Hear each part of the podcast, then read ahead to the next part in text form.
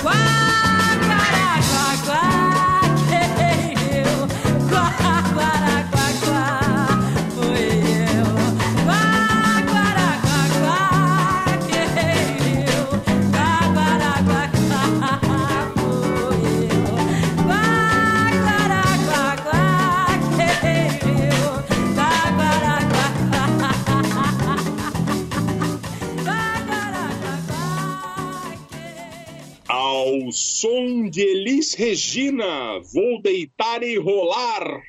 Tem início mais um Travessia sobre o Dia Internacional da Mulher, o 8 de março, que acontece agora nesta semana.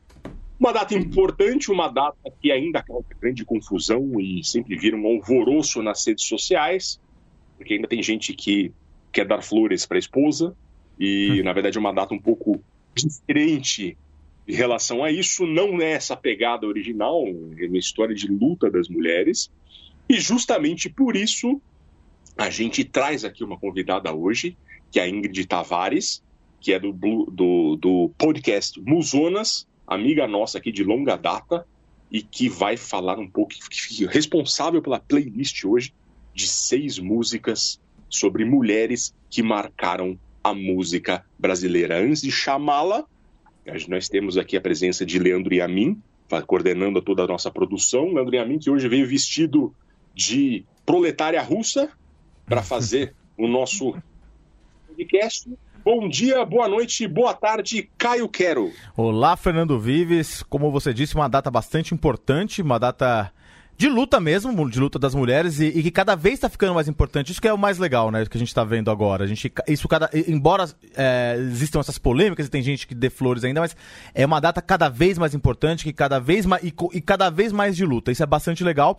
E como não poderia deixar de ser, a gente também não tem a voz para falar sobre isso sozinhos, né? Na verdade, por isso assim, é, é uma honra ter uma convidada mulher aqui para falar com isso e uma convidada também que entende de música e tem um, um um podcast bastante legal, o Musonas, escutem, é a Ingrid Tavares, a Catiane Romero e a Juliana Andrade, que trazem é, cantoras mulheres e compositoras mulheres, mas aí uma, com uma pegada mais pop, também não só brasileira, mas estrangeira, mas que trazem aí sempre muita coisa bacana é, sobre, canto, sobre de música feminina, de música feita por mulheres.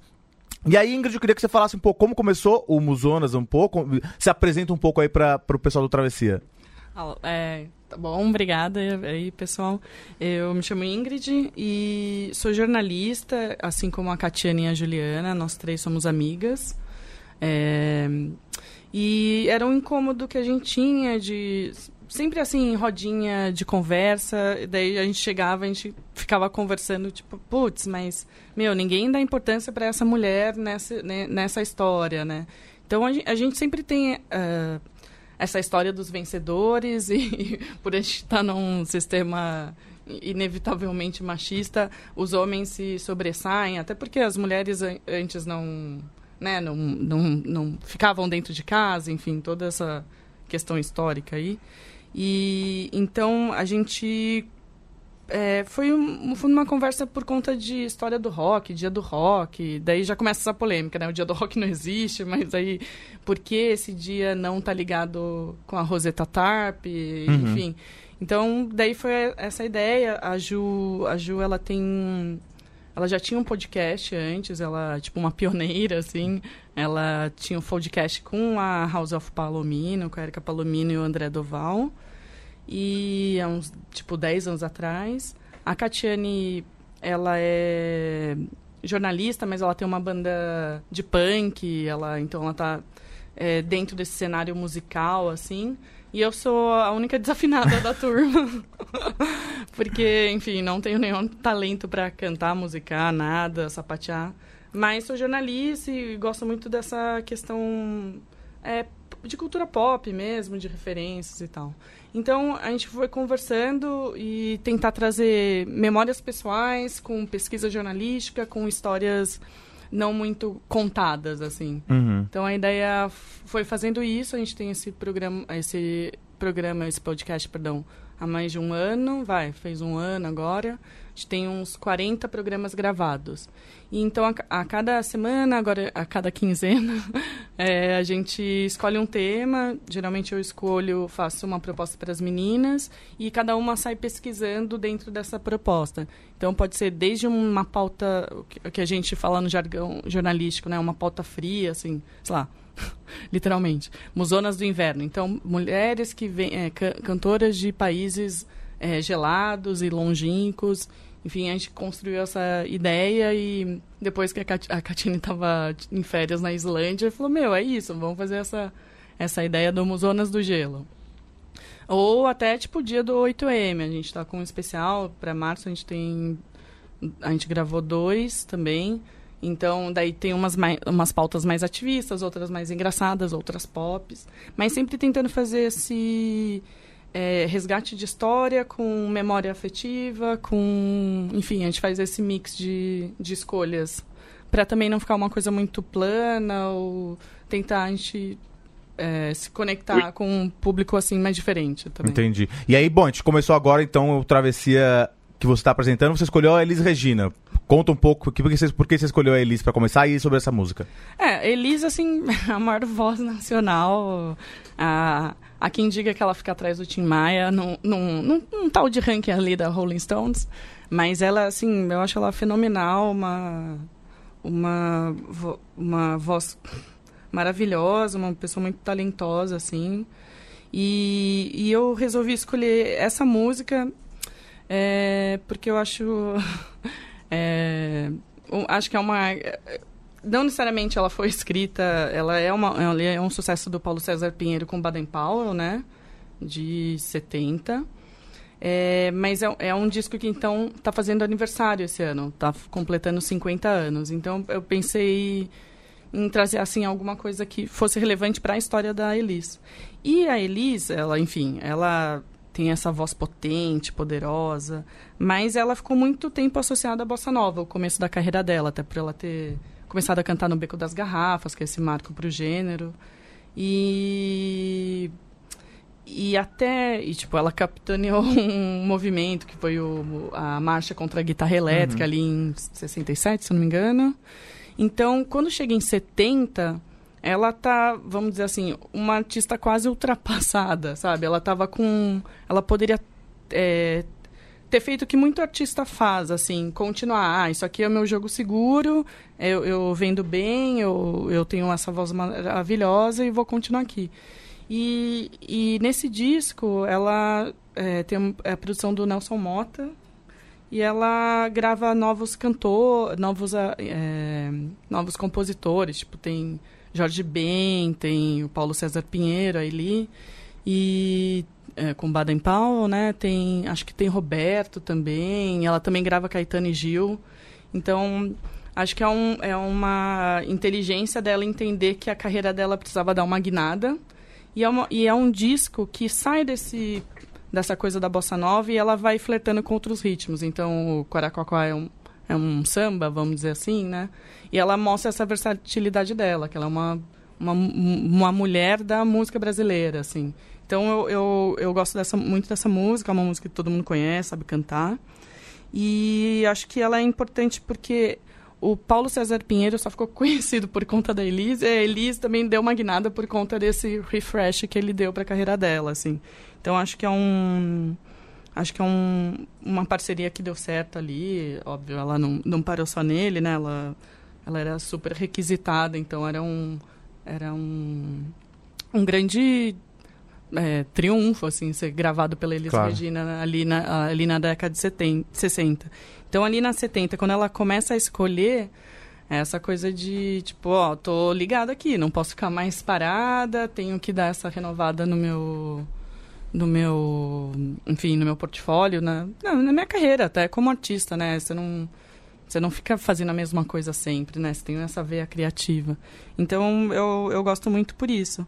É, vocês já falaram, imagino, do Paulo César Pinheiro, ele, tipo... A gente tem... fala bastante até. É, vocês são super fãs dele, então, tipo, os ouvintes vão saber bem da história dele. Então, é um cara que, tipo, ganhou ali a Bienal do Samba em, tipo, dois anos antes, se não me engano, 68, com Lapinha. E foi a música que e, e foi gravada pela Elis naquele ano. Então acho que ela já estava ligada assim, ah, esse cara aqui é interessante, sabe? E daí, só que, enfim, o Paulo César Pinheiro só virou esse cara de renome, apesar de eu acreditar que ele é um cara que passa pela multidão, ninguém deve saber quem ele é direito, né? É, é, por conta por conta dela, assim. Então ele é um cara que virou, virou relevante para a história da música também, para a história das composições. E ele fala muito bonitinho, assim, eu peguei um trecho dele do Histórias das Minhas Canções, que é um livro de memória sobre as músicas dele. E ele fala assim: é, O povo ligava o rádio e só dava feliz no Brasil inteiro, com falei e disse, vou deitar e rolar e aviso aos navegantes. Tornou-se grande vendedora de discos nessa época e a parceria consolidou-se tendo-a como minha porta-voz. A imagem mais clara que tenho desse tempo é a dela, no último mês da primeira gravidez, de sorriso aberto no show do Canecão, balançando a barriga com nosso samba. Parecia que o João Marcelo ia nascer naquele palco mesmo. Tipo, bem, é. é. uma história assim bem afetuosa dos dois, né?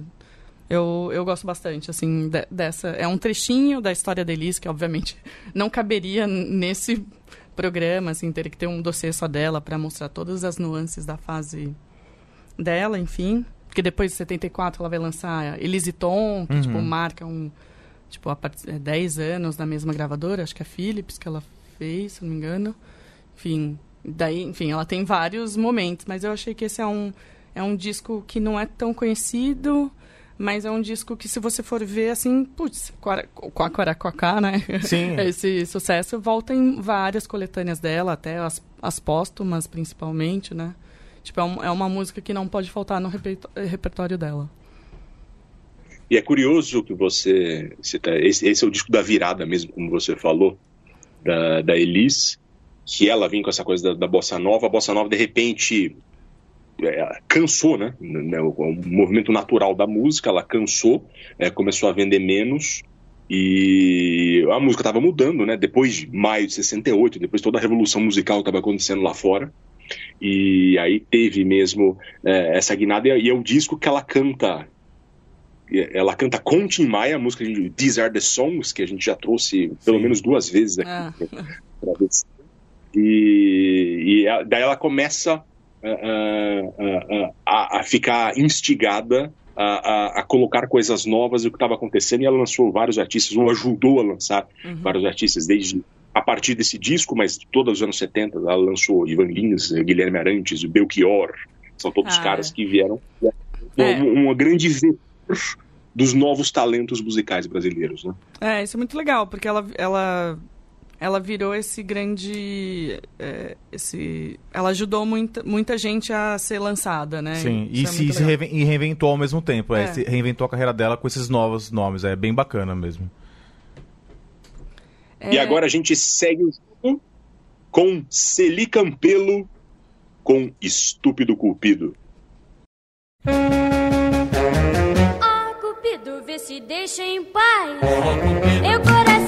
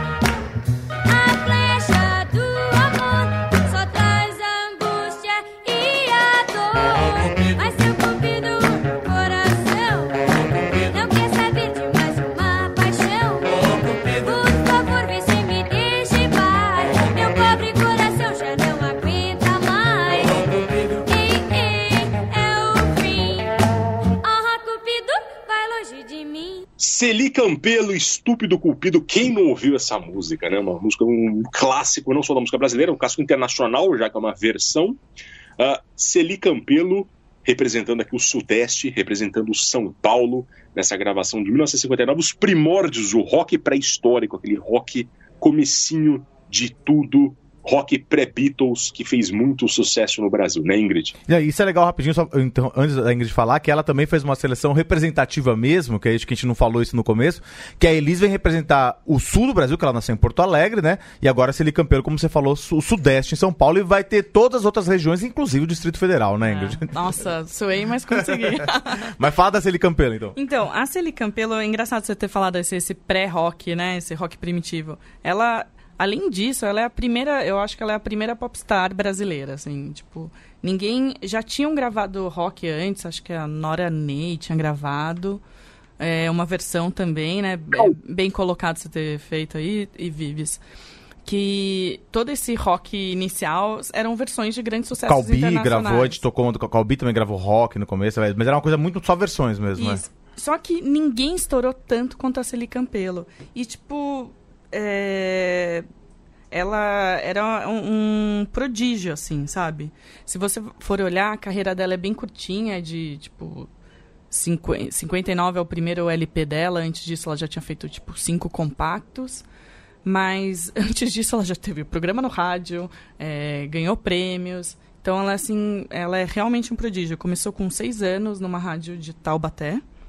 É, aos 12, é, aos 6 ela se apresentava na rádio, aos 12 já tinha o programa dela. Nossa. Aos 15, ela já em São Paulo, né, na volta para Cidade Grande. É, tipo, em um ano ela lançou dois, dois compactos, um com o irmão dela, que é o Tony o, o Tony Campelo, que é um super parceiro da, da história dela também, aj- ajuda nessas, nessas gravações, enfim. E mas ela também tipo começa a participar de programas de TV. Então ela, ela ganha essa projeção. Tudo bem, a TV na década de final de 50, por mais que fosse nacional, não era nacional, né? Não é como Pouca é hoje em dia. acesso, é. Exatamente.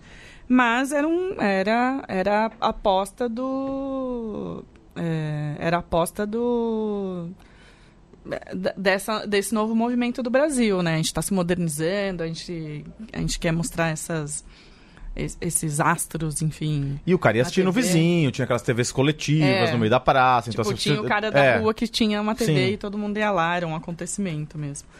E só que em 59 ela grava esse o, um compacto com de um lado tem o Estúpido Cupido, que é uma versão do Neil Sedaka, e do outro The Secret, que eu não conheço, J. Luby. E esse disco, é, esse compacto estourou a ponto da Record é, pedir para ela assinar um contrato. Então ela teve um contrato com. Até então ela lançava compactos pela Odeon. E, e ela consolida a carreira dela assim em um ano, basicamente né, enfim, ela tem toda essa história desde antes, de mas... seis prodígios e tal, mas ela estourou com o Estúpido Cupido até que ela gravou um LP. Então, tipo, ela, ela é engraçado porque você vai vendo a história dela, sei lá, você pegar o dicionário Cravo Albin, assim, tipo, é uma porrada de música atrás da outra, assim, é uma produção muito intensa, né? né ela não produz, enfim, mas essa gravação... Lança muita música. E ela vira um, praticamente um produto, assim, tipo, teve boneca da, eh, da Celi Campelo, teve é, chocolate estúpido Cupido, ou Cupido só, enfim... Então, ela gravou jingles para Monarch e tal. Ela virou essa grande estrela da, da cultura jovem. E, e apesar dela ser esse pré-rock, assim, foi isso que fomentou uma, uma cultura aí para jovem guarda. E acho que também tem tudo, tem tudo a ver com o que você falou no bloco anterior, Vives. Que é essa coisa do o país já estava em outro entrando na década de 60 em outro ritmo, né? Tipo a bossa nova vai perdendo essa relevância, a gente tem entra a ditadura, a gente precisa de uma coisa mais escapista também. Então a jovem guarda ganha essa essa relevância aí, mas graças a, também a Celi Campelo, que foi essa mulher que fomentou esse cenário é, nacional do rock, assim. Que é o nascimento de uma cultura jovem, na verdade. Até então o jovem não era importante nem na cultura, nem na sociedade. Existe no começo dos anos 60 e no final dos anos 50, que, é, que a, a Celie inaugura com o rock. O rock é inauguratório dessa história do jovem como categoria de mercado e sociológica, né? O jovem virar a, o, o artífice da mudança, da revolução, que a gente pensa até hoje nisso. Mas é. Começa aí. Começa com o rock e com a Celia aqui no Brasil, né? E, e tipo. Ah, desculpa, pode falar, Vives. Não, não é só isso, o jovem como consumidor. Isso. E, e assim, é, é, uma música muito gostosa de ouvir. Se você colocar pro seu filho hoje, ele vai dançar Sim. que nem o meu pai colocou quando eu, quando eu ouvi pela primeira vez. Assim, é, um, é uma música muito fofinha, assim, é muito delicinha. E, tipo, ela foi esse fenômeno. Nosso, primeira, nosso primeiro popstar foi uma mulher, assim. Ela vendia de tudo. E o engraçado, enfim, o engraçado não, o curioso é que ela abandonou tudo em 62 para casar com o namoro da, da adolescência dela. Três anos depois, então. É, tipo, é, exatamente. não, mas você pensar, imagina o que era, o que era uma garota ali de família normal, enfim, morava em Taubaté, veio para São Paulo e virar esse fenômeno tipo com propagandas, boneca. Então, não sei também até que ponto as pessoas conseguem lidar com esse estrondo, sabe? E acho que ela tinha uma outra ideia. Ah, eu quero ter meus filhos agora, sabe? Já fiz o que eu queria. Tanto que ali em 70, deixa eu ver. É, não, em 65 ela recusou um pedido, segundo o biógrafo dela, o Tiago Menezes, de 2 milhões de cruzeiros um, de um contrato para estrelar um, um, tal de programa assim, Jovem Guarda, sabe? e tipo, e daí foi aí que eles chamaram a, a, a Vanderleia para fazer par com o Erasmo e ah, com o Roberto Carlos. História, então, tipo, ela ela tava muito certa do que isso não era mais para ela. Só que em 76, a Rede Globo tá fazendo a primeira novela do Mário Prata na Globo, O Estúpido Cupido, por sinal. Que ela volta para um sucesso estrondoso por conta dessa novela. É a última novela é, preto e branco da Rede Globo também. E daí, olha que né, a gente está falando desse mercado jovem, é a novela das sete, que é essa, esse público jovem é baseada. A história, tipo, vive numa cidade fictícia no Rio de Janeiro e a garota quer ser Miss Brasil. Então tem toda essa, essa onda meio iê, iê, iê meio rock, rock twist, assim. E, e, esse, e, essa novela só existiu porque o Guto Graçamelo sentou do lado do Tony Campelo numa ponte aérea, enfim, e perguntou: Ah, e você, sua irmã, por onde anda? Ah, ela tá dona de casa, mas seria tão bom se fizesse um programa aí de TV pra gente reuni-la, né? Tirar ela um pouco de casa e tal. Eu acho que era mais vontade do irmão do que dela. E daí ele chegou pro Boninho, sugeriu o nome. Ah, por que a gente faz uma novela Estúpido Cupido? Tra traz a galera, foi repassando a ideia. Até que foi, foi uma novela de super sucesso, foi uma das trilhas mais vendidas na época. Não é, hoje em dia, não é o marco da, de, de disco da Globo, acho que é o marco é Rei do Gado. Mas, assim, foi muito importante ali na década de 70 e, de novo, voltou com a, com a carreira da, da Celi Campelo. Chegou a fazer turnê de novo, ou, enfim, é, não sei se na, chegando a rodar, mas, enfim, shows em, em boates, né? Na década de 70 falavam isso, né? E, assim, eu acho, eu acho ela muito, muito gostosa, assim, de ouvir. É uma música muito astral também, assim. Por isso que eu a escolhi. Acho que ela é um, uma grande representante, assim, do Sudeste. E foi a primeira vez dela aqui no Travessia. A gente não tinha tocado o Celi ainda. E agora a gente vai para o Centro-Oeste com a recente Salmajô.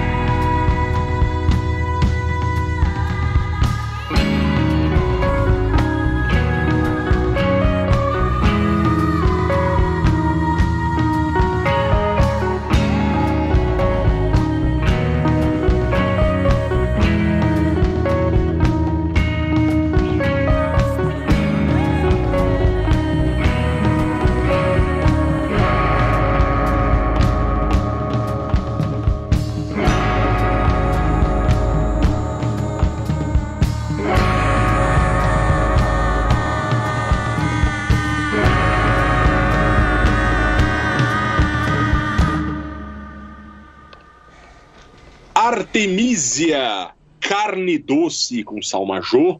É a banda que a Ingrid escolheu pra gente aqui de origem de Goiânia, formada em 2013. Uma banda indie. Conta pra gente, Ingrid. Eu confesso que eu tô tendo o primeiro contato agora com Salmajô e com Carne Doce. As meninas vão me zoar depois, porque assim, se, se não tiver um índio no programa, não, não tem meu dedo ali no programa. É, eu, sou uma, eu fui uma adolescente criada nessa cultura índia, assim, grungeira. E é até engraçado, assim. Daí eu, eu muito me desconectei, desconectei de música brasileira nessa época, assim, tipo, porque eu queria é, completamente refutar tudo que os meus pais ouviam e o que eu conhecia, né? Mas a Carne Doce é uma banda de rock, vai, vamos dizer assim, indie, independente, porque é um é, faz sua própria caminhada, enfim. E, e ela eu trouxe essa música para trazer um pouco do debate dessa questão do corpo da mulher, porque essa música Artemisia tem até um, até separei aqui um pedaço da música. Ah, cadê? Eu, cadê? A letra diz: Não vai nascer porque eu não quero, porque eu não quero e basta eu não querer. Essa música foi baseada numa experiência da Salma Jo, que é a vocalista, é, que ela passou por um aborto. E, e é engraçado, né? Pensando assim na, nas anteriores, a Celi parou a carreira dela para formar uma família. A Salma, é, ela decidiu não parar a carreira dela por conta é, de ter um filho, enfim. Então, trouxe só para trazer um pouco dessa reflexão de como isso ainda é um impeditivo ou isso ainda é uma carga muito é, gigantesca para a mulher, né? Enfim, eu não tenho filhos, mas é, sou namorada, casada, enfim, há, há, há, há 10 anos, não sei. Eu sou péssima com datas, desculpa aí, Andra.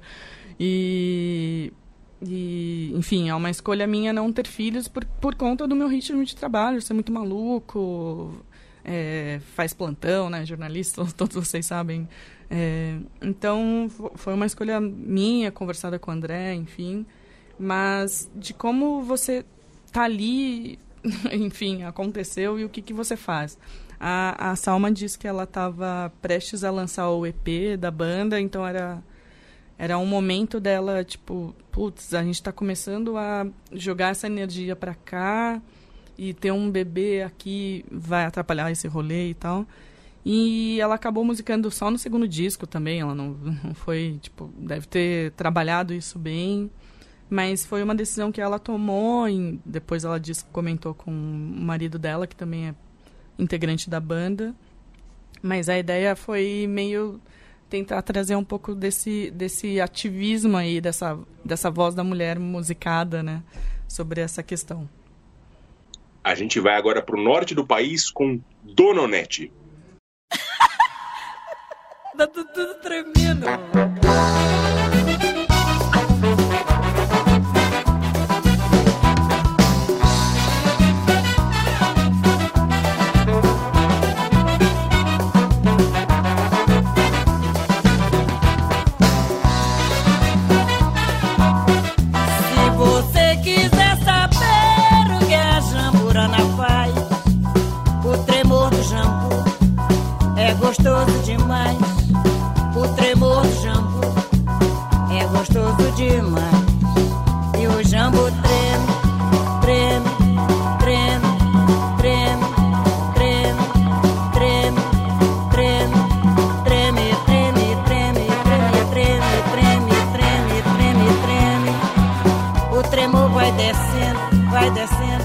Vai descendo, vai descendo, vai descendo, vai descendo, vai descendo, vem subindo, vem subindo, vem subindo, vem subindo, vem subindo, vem subindo, chega até o céu da boca, a boca fica muito louca, muito louca, louca, louca, muito louca, louca, louca, muito louca, a boca fica muito louca, com tremor do jambo e o jambo treme, treme, treme, treme, treme, treme, treme, treme, treme, treme, treme, treme, treme, treme, treme, treme, treme.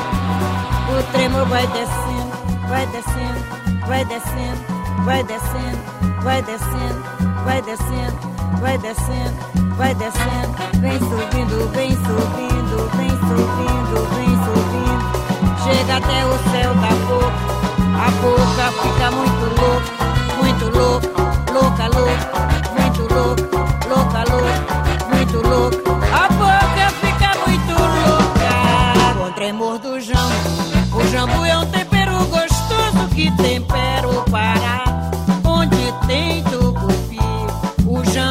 Pues, hay que.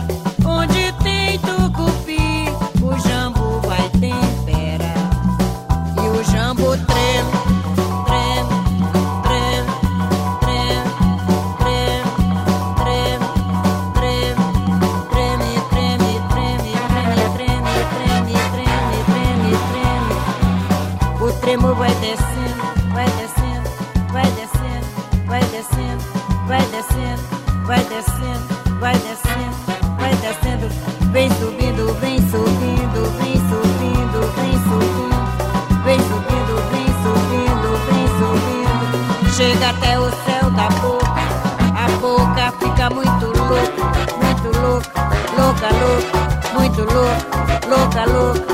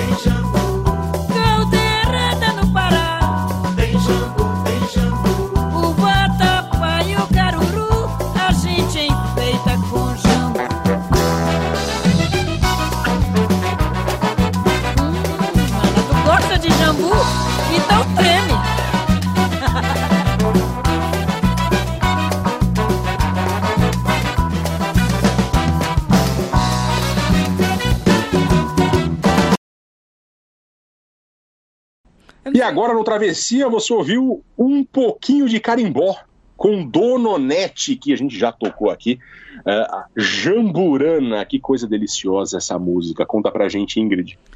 É, daí agora, né, a gente entran- entrando aí nesses outros, eh, outros cantos do país, eu sou filha de nortista, não do Pará, mas enfim, é uma coisa que me é próxima, mas não é, enfim, porque eu fui criada, nascida e criada em São Paulo, né, no interior de São Paulo, na verdade. É, e mas isso ah, sempre fazia minha história, tipo, histórias da minha mãe, essa coisa meio quase folclórica dos pais com seus filhos, assim. E eu acho que ah, no Musonas a gente até tocou bastante, a gente já tocou bastante norte, assim, tipo, a gente tocou Guitarrada das Manas, que é um duo muito legal de garotas com guitarra. A gente tocou Gabi Amarantos. A gente tocou, acho que tocou mais alguém agora, não tô lembrada. Mas enfim, a, mas a gente nunca tocou Dona Nete, porque eu sempre fico segurando ela pra, ai, vamos fazer um programa sobre comidas, assim. Escutar a música dela me dá fome na hora. a gente tocou assim. esta música em um programa sobre É? comida. Ah, né? é? Boa. Estamos pensando parecido, então. Porque é, é- ela é muito legal. Ela até fala que ela não faz o carimbó, ela faz o carimbó chamegado, a Dona Onete, porque ela põe um pouco de pimenta nesse ritmo. Então ela, ela deixa esse ritmo. Né, vai, vou, fazer, vou fazer um parênteses, né? O que, que é o carimbó? Essa música do Pará que é muito influenciada por outros ritmos ali da, da América Central, né? Então, é, devem ter falado isso no outro programa, né? Então, essa, essa mistura de ritmos caribenhos, é, reggae, enfim, tem toda essa mistureba, assim, que fica muito legal, fica muito divertido e faz todo sentido para você é, ficar bem, assim, tipo, é uma música que te deixa pra cima, se você estiver mal, escuta essa música, se você estiver com fome, não escute, não, fica, não escuta assim pra você comer. E conhecer um pouco dessa dessa questão do norte também, dessas comidas, esses temperos. E o que eu acho legal da Dona Nete, por isso que eu a trouxe e não outra não outra artista, porque ela ela foi meio descoberta depois dos anos 60. Ela era uma funcionária pública, ela tipo foi professora de história, foi secretária de cultura, é, mas ela, ela, ela é do interior do Pará, né? Desculpa ter, não ter dado esse contexto. Ela é do interior de Pará, mas já morava ali no Belém depois. Mas ela não é, nunca tinha trabalhado com música, apesar de estar ali, vai, secretária de cultura, ela deve ter ajudado a fomentar a, cultura da região, a, a grupos, enfim. E ela disse que ela só conseguiu isso quando ela se aposentou. Então, essa coisa é tipo, acho que é uma coisa meio até de mãe, pai, sei lá. É, né? Ela vai, tem, deve ter a idade da minha mãe, uns 70 e poucos, ou até um pouco mais. É, que essa história, tipo, meu, tenho que trabalhar aqui, ganhar meu dinheiro, sustentar minha família, depois eu vou fazer essa questão de ir pro, pra noite, ganhar dinheiro com música e tal. Acho que até é uma história meio parecida com a da Dona Ivone Lara, Sim. se vocês pensarem nisso, né? Essa coisa da mulher não, não, não tem o tempo pra, Ou não ter tido oportunidade é, até estar pra, numa idade pra mais, né? noite, porque cê- é uma vida muito boêmia, né? Você tem que ir pra. Você tem que escrever e se apresentar e, enfim, vi- viver exclusivamente disso, né? E ela, tipo, foi com a carreira dela, acho que foi fazendo essa, esse paralelo junto com a cultura, até que depois da década de 60 ela, ela disse que foi descoberta. Ela estava cantando, até que alguém passou e falou: Meu, quem é essa voz? Depois que ela tinha 60 anos. Depois que ela já Isso, tava, é. né? E daí ela, ela disse que, tipo, a primeira vez que alguém a interpelou ali, tipo, ficaram, ah, mas peraí, isso é muito velha, não, não tá dando, assim. E daí depois ela percebeu, ah, acho que eu conheço, eu gosto. E ela faz esse carimbó diferente, né? Então ela, ela traz essas histórias dela, deve trazer histórias é, orais também da região. E ela traz esse outro ritmo, ela vai trazendo essa coisa mais sensual, mais cadenciada, assim. Então, falando dela, você já fica meio dançandinho, assim, né? Você fica indo meio pra lá e pra cá. Eu também acho uma... O Ingrid. ah, fale. Não, é o só sem te interromper, desculpa. É, tem uma coisa muito legal que eu acho na Dona Nete também, que ela fala de comida, mas especialmente nessa música jamborana, mas também tem uma conotação, tem um duplo sentido aí muito interessante que ela fala de comida, mas também tá tem um lado erótico, né? Ela fala que o jambu treme, é, o tremor do jambu é gostoso demais, tem toda uma sensualidade. E a gente tá falando de uma mulher que tem, é, ela nasceu em 39, então aí ela tá com, com mais de 80 já. Quando ela gravou isso, ela era septuagenária, e a gente tem uma septuagenária falando de sexo também. É, é. Então boa. é, é, é um fator que coloca algo novo que é muito, muito divertido e que ela faz com extrema competência. Não, e é, é, exatamente, é muito bom, assim, pra quem não conhece o Pará, Não, e é vá pra lá. e eu acho que é uma coisa que a, que a Ingrid falou também, que é, é essa coisa do ritmo do Pará é interessante, que tem uma coisa em relação ao norte do país de modo geral, que é, uma, que é um ritmo meio separado. Embora a gente tenha outros compositores que são do norte, o próprio João Donato é do Acre, conterrâneo da sua mãe, mas assim, Exato. que trou- mas já é uma música carioca que ele faz. Mas o Pará, como eles tinham acesso às- às ondas dos rádios, das rádios caribenhas e cubanas e jamaicanas, eles tinham acesso a músicas que a maioria das pessoas do Brasil não tinha. Então criou, criaram-se ritmos e novos lá. E isso é bacana a gente sempre ouvir. e muito próprios daquele, daquele, daquela latitude, Porque né? mistura o Caribe com o, o índio e com o negro lá, então é super interessante, né? Naquele tempo úmido. É. Enfim, não, não, não tem como ficar ruim, né? E agora a gente vai ouvir Lued Luna, Banho de Folhas.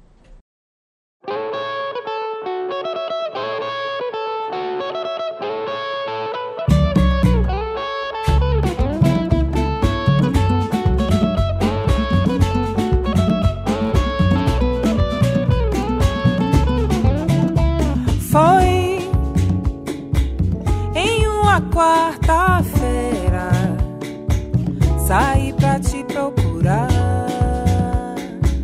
Andei a cidade inteira, mas cadê você? Cadê você?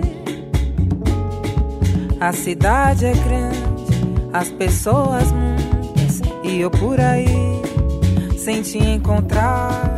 Vou pedir a Oxalá, Oxalá quem guia, Oxalá quem te mandou. Tanta volta pra nenhuma resposta, tanta volta pra nenhuma resposta, tanta volta pra nenhuma resposta, tanta volta pra nenhuma resposta, tanta volta pra nenhuma resposta, tanta volta pra nenhuma resposta, tanta volta pra nenhuma resposta. Nenhuma resposta, mas um punhado de folhas sagradas pra me curar, pra me afastar de todo mal. Oh, para raio, bete branca, aça peixe, abre caminho, patuli. Para raio, bete branca, aça peixe, abre caminho, patuli. Foi em uma quarta-feira, saí pra te procurar. Andei a cidade inteira. Mas cadê você? Cadê você? A cidade é grande, as pessoas muitas. E eu por aí, sem te encontrar, vou pedir a Oxalá. Oxalá quem guia, epa babá. Oxalá quem mandou. Tanta volta pra nenhuma resposta, tanta volta pra nenhuma resposta, tanta volta pra nenhuma resposta, tanta volta pra nenhuma resposta, tanta volta pra nenhuma resposta, tanta volta pra nenhuma resposta, tanta volta pra nenhuma resposta. Nenhuma resposta, mas um punhado de folhas sagradas pra me curar, pra me afastar de todo mal. Oh, para raio, bete branca, aça peixe, abre caminho, patui. Para raio, bete branca, aça peixe, abre caminho, patui. Para raio, para raio, para afastar o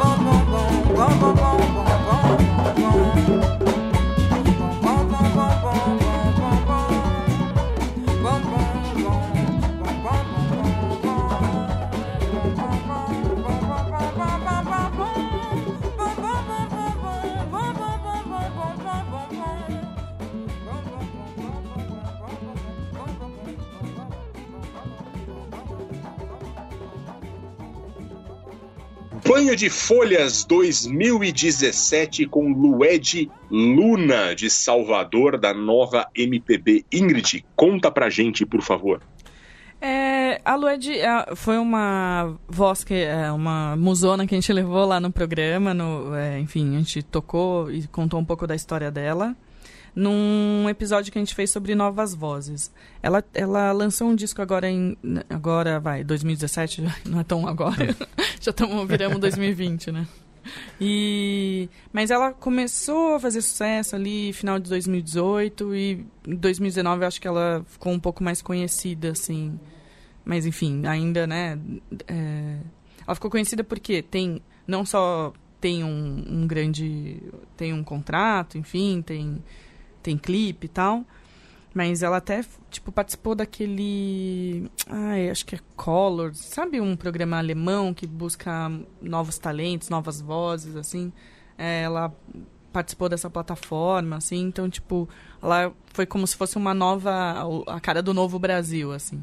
O legal da Lued é que ela é ali de Salvador, Bahia, de um, de um bairro. Um bairro de Salvador, se não me engano. Acho que é isso mesmo. E, e ela. Acho que ela mostra essa, essa nova cara, assim, dessa juventude. Eu aqui muito velha, enfim. A de 87, né? É, Super tipo, jovem. já era alfabetizada nessa época, assim. É, ela... Ela mostra essa cara do... O ativismo faz parte da minha história, sabe? Eu não... é, isso tá muito enraigado na, na história dela. Ela, ela diz que o, pai dela tem, acho que tinha banda quando ela era mais nova também, mas eles sempre, eles sempre foram de movimentos negros ali na Bahia. E ela chegou a se formar em direito.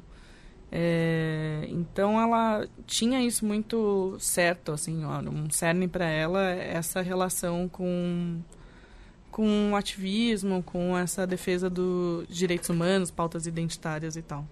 Só que até ela vir para São Paulo e é, ela gra é, começa a participar, enfim, tem essa esse esse histórico musical ali da dos pais dela e ela grava, acho que a participação de um clipe, alguma coisa assim.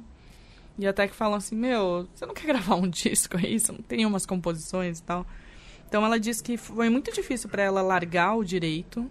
E olha que engraçado isso, né? Porque para ela fazia muito mais sentido ela ser uma defensora de direitos humanos, enfim, do que uma cantora. Só que ela é, é- é muito engraçado porque as músicas dela trazem um pouco disso do ativismo, né? Ela não, não perde a identidade dela, isso é muito legal. E as músicas elas sempre reforçam um pouco dessa cultura afro-brasileira. Então, por exemplo, no Banho de eh, Folhas, né, essa música que a gente acabou de ouvir, ela, ela fala de todos esses rituais eh, afro-religiosos, né? Tem, então, é, uma, é um reforço da identidade dela, da cultura eh, negra, assim. E ela fala muito também em outras músicas eh, de- dessa questão da mulher, mas não só da mulher, mas da mulher negra. Ou seja, é uma questão muito própria e muito importante para um país de ma ma maioria da população é negra, enfim. A gente dá voz para essas essas pautas e ela faz isso com uma voz assim maravilhosa, assim, não não tem como não gostar dela. E sem ser um ativismo chato, então é tipo é um- uma uma composição bonita, uma voz maravilhosa e uma pauta muito importante, assim. Então acho que ela tem essa cara do da nova MPB, legal você ter dito isso assim, e essa cara dessa juventude que tá, tá preparada aí pra gente aprender com ela, sabe? A gente sem, sem ser pedante, sem ser arrogante assim, mas tem muito muito para ensinar pra gente, pra gente ficar mais conectado aí com essas com esse com esse novo mundo assim de não, não tem como a gente não, não dar voz para essas questões assim. E é engraçado. Tem que abrir espaço. Isso, exatamente, assim. E acho que é, é legal também, é, um, é uma preocupação... É, a gente faz um programa só sobre mulheres, né? Ali, o Musonas. Então a gente fica numa preocupação também é, de, tipo... A gente tá pondo mulheres negras aqui? Ou só as grandes mulheres? A gente tá pondo gente de fora de São Paulo? Então a gente tem que ficar ligado nessas escolhas porque a gente está propagando, vai, uma curadoria, uma seleção, mas se a gente não mostrar essa diversidade, assim, não tem graça. Então a gente fica mais do mesmo, cada um fica na sua casa e pronto, sabe? Tipo, acho que é um pouco da gente mostrar isso. E é muito legal alguém fazendo sucesso como ela, para mostrar essa, essa, esse outro lado, assim, né? Esse outro lado não, esse maior lado, né? Parece que é o outro não, é o maior, né? Não, de fato, você está cobertíssima de razão.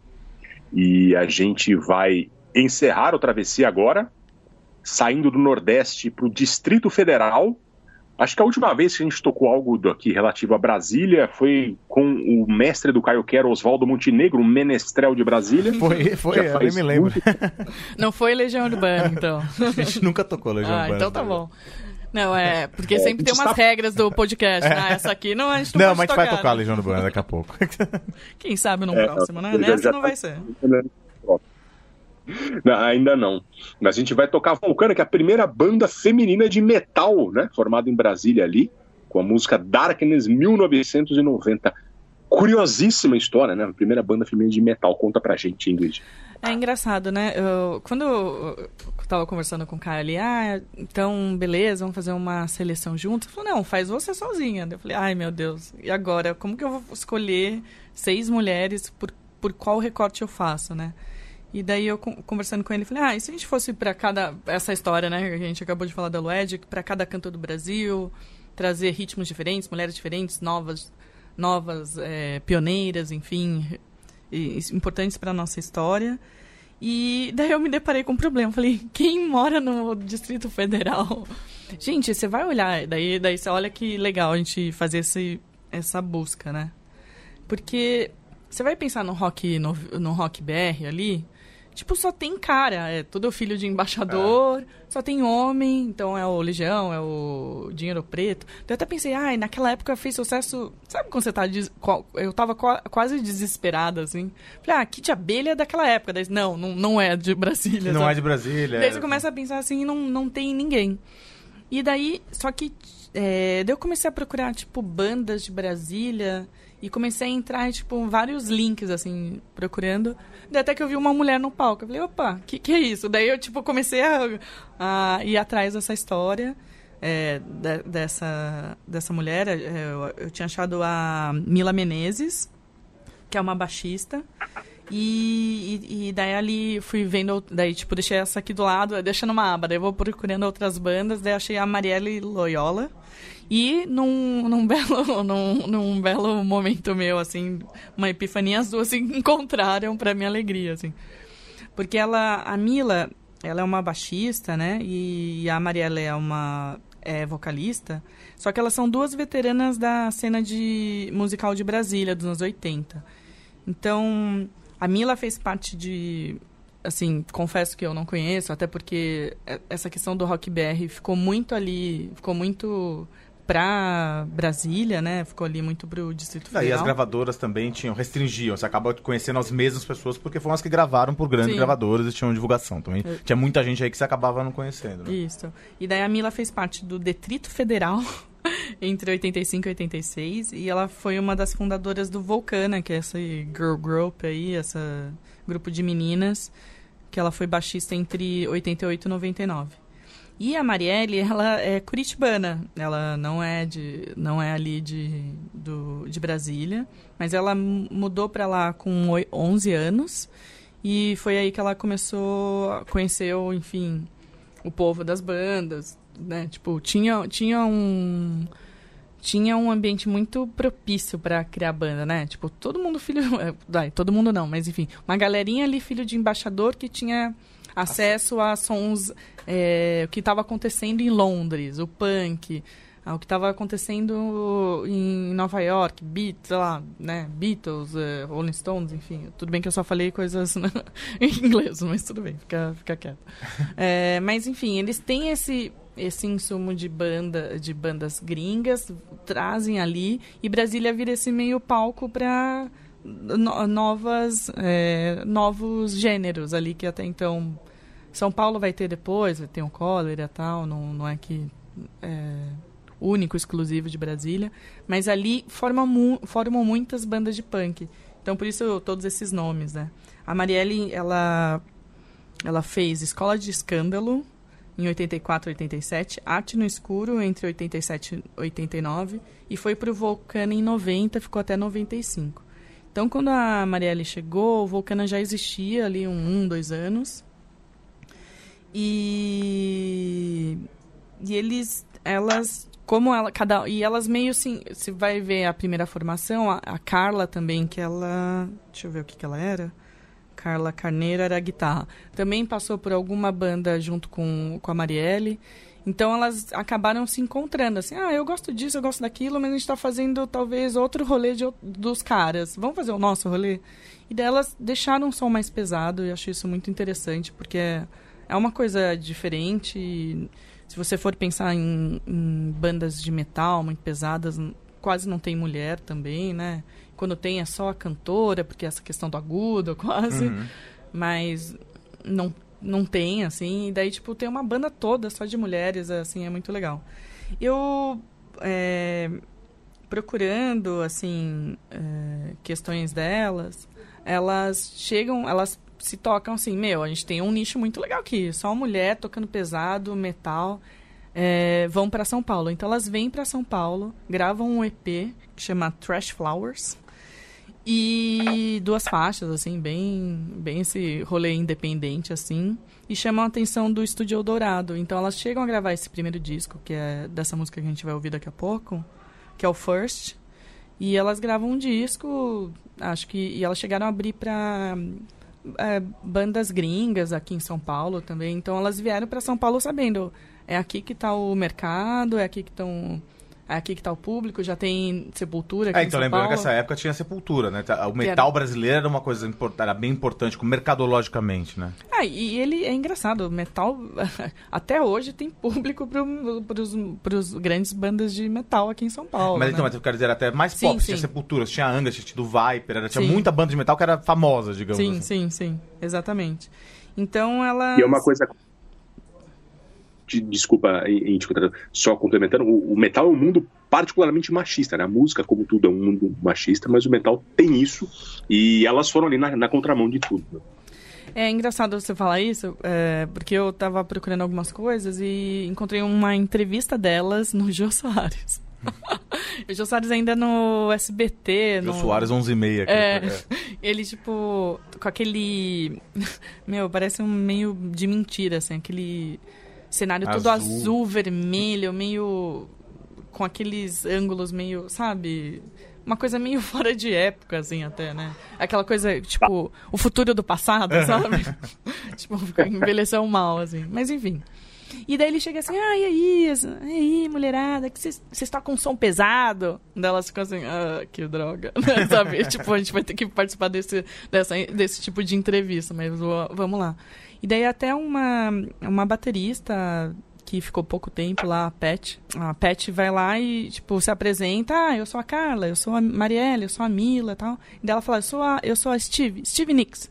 E a Steve Nicks é a cantora do Fleetwood Mac, assim, tipo, uma banda super conhecida. E o Jô Soares Nem. nem tinha um, assim. Daí, tipo, elas estão muito tirando sarro dessa. De- dessa questão, assim, ah, a gente é uma atração por ser mulher, então a gente vai deitar e rolar, voltando ali Aham. do começo do programa, assim. Então elas ficam meio tirando sarro. E o, o Soares faz umas perguntas muito bobas, assim, vocês são tatuadas, sabe, assim? Então vira essa coisa meio exótica, assim, ai, vocês são mulheres, todas de preto, tatuadas. E daí, tipo, gente, sério, que. E a gente tava em 1990, não era. Sei lá, não era uma coisa muito diferente do que agora. É, Sei lá, eu não sei se ele falaria isso se o Marco sentasse ali. Sim, exato. é. Se ele, ah, nossa, você tá de preto e tatuado, ele ia talvez falar, ah, você tem cabelo grande, sabe? Então, a- acho. Achei engraçado como elas tiram sarro, assim, mas como deve ter sido um, um pouco chato para elas terem enfrentado isso em qualquer situação ali que você vai se deparar. Ah, vocês são mulheres? Tocam punk? eh, tocam punk? Não, metal. E elas começam a ser meio rotuladas que muitas entrevistas que eu muitas não, vai, não tem muitas, mas enfim, as que eu li assim, não somos thrash metal. Não somos, elas querem parar de serem rotuladas assim. Fa- Fazemos um som que a gente quer, que a gente gosta assim. Como acho que um pouco meio que toda banda gosta, não gosta de ser rotulada assim, mas enfim, acho que é uma é uma historinha legal. É, acho que não é um som pra todo mundo, assim. Mas eu achei super bom. Eu vi o disco inteiro, assim, você encontra na internet. Desculpa aí, Vulcana. Na- na- tá, tá ali disponível na rede mundial. E é su- super bem feitinho, assim. é, não é assim, ó, oh, gostou de ouvir em casa. Não, não tenho mais essa idade, assim. Mas é interessante conhecer essa história e é uma. Um, um ritmo diferente também aí. É, Pra lembrar essa história importante de Brasília. Acho que é a primeira A vez que a gente é toca ótima. metal no Travessia também. Olha, que tocando metal no Travessia com uma banda de mulheres, né? Exatamente. Se deixar o Caio, que foi um grande metaleiro lá no É. Se deixar o Ele vai cantar junto, é que vocês não vão ver aqui. Ingrid, brigadaço pela sua participação aqui pra gente. A Ingrid Tavares, que é do blog Musona, blog, meu Deus do céu. Do 1900 pod- voltamos pra 1990 mesmo, né, Vives? o podcast Musonas, que ela faz com a Juliana e com a, com a, é, com a Catiane. Aliás, eu adoro o, o nome da banda da Catiane. Ah, que ela, vamos fazer ela um tem merchan dela? É, é um quarteto só de mulheres chamado Quarteta. Isso é muito maravilhoso, né? E você quer falar alguma coisa sobre a, a banda da Catiane? Não, não, é isso mesmo. Ela, ela é um. É, você encontra, ela tem no Spotify, é quarteta.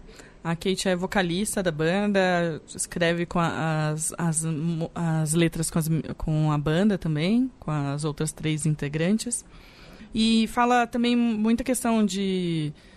É, eu acho que é muito legal que elas fazem um mix bem divertido, assim. Tanto que elas se chamam de punk festivo, elas falam de Negroni, elas falam de tipo não é não. Então é, são pautas que ali estão perto delas e perto da gente, enfim. Acho que é uma coisa bem legal. Eu já, já levei gente que não gosta de punk, adorou o, o show, assim. Porque você se conecta com essas mensagens, assim. Então é um, é, pode buscar aí no Spotify, aproveita e entra no Musonas também, dá um É, seguir escutem aí. o Musonas também. né? E é isso. Obrigado, vocês. Obrigado, Ingrid. Obrigado, Caio. Obrigado, Leandro e a mim. Ao som de Vulcana, encerramos o Travessia sobre esse Dia da Mulher. Até a próxima, senhores e senhoras. Até.